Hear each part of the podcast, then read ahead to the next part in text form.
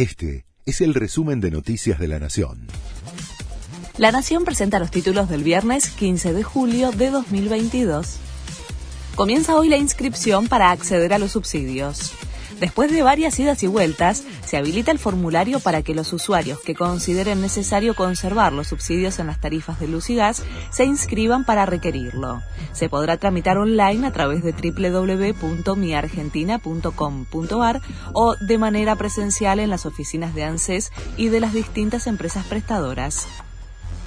La CGT marchará contra el gobierno. La mesa chica de la Confederación General del Trabajo decidió manifestarse contra la inflación con una movilización desde el obelisco hasta el Congreso el 17 de agosto. La organización será de la Central Obrera, pero no descartan sumar a los movimientos sociales ni a la izquierda. Argentina entre los países con la inflación más alta. Con el dato de junio que informó el INDEC de 5,3%, Argentina ratificó su lugar entre los siete países con más inflación del mundo. El Líbano encabeza la lista con 211%, luego Sudán, Venezuela, Siria y Zimbabue. En el sexto lugar está Turquía con 78% y Argentina con 64% acumulado en el último año ocupa el séptimo puesto. Se pospuso la reunión entre Joe Biden y Alberto Fernández.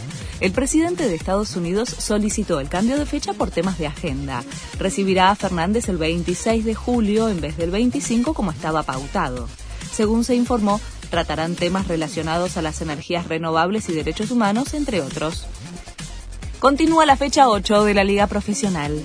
Comenzó ayer con el triunfo de Patronato ante Central Córdoba. Hoy se juegan tres partidos. El sábado, Independiente se mide con Rosario Central, News recibe a Racing y Boca a Talleres. El domingo, Banfield se enfrenta a San Lorenzo y Vélez recibe a River para cerrar la fecha.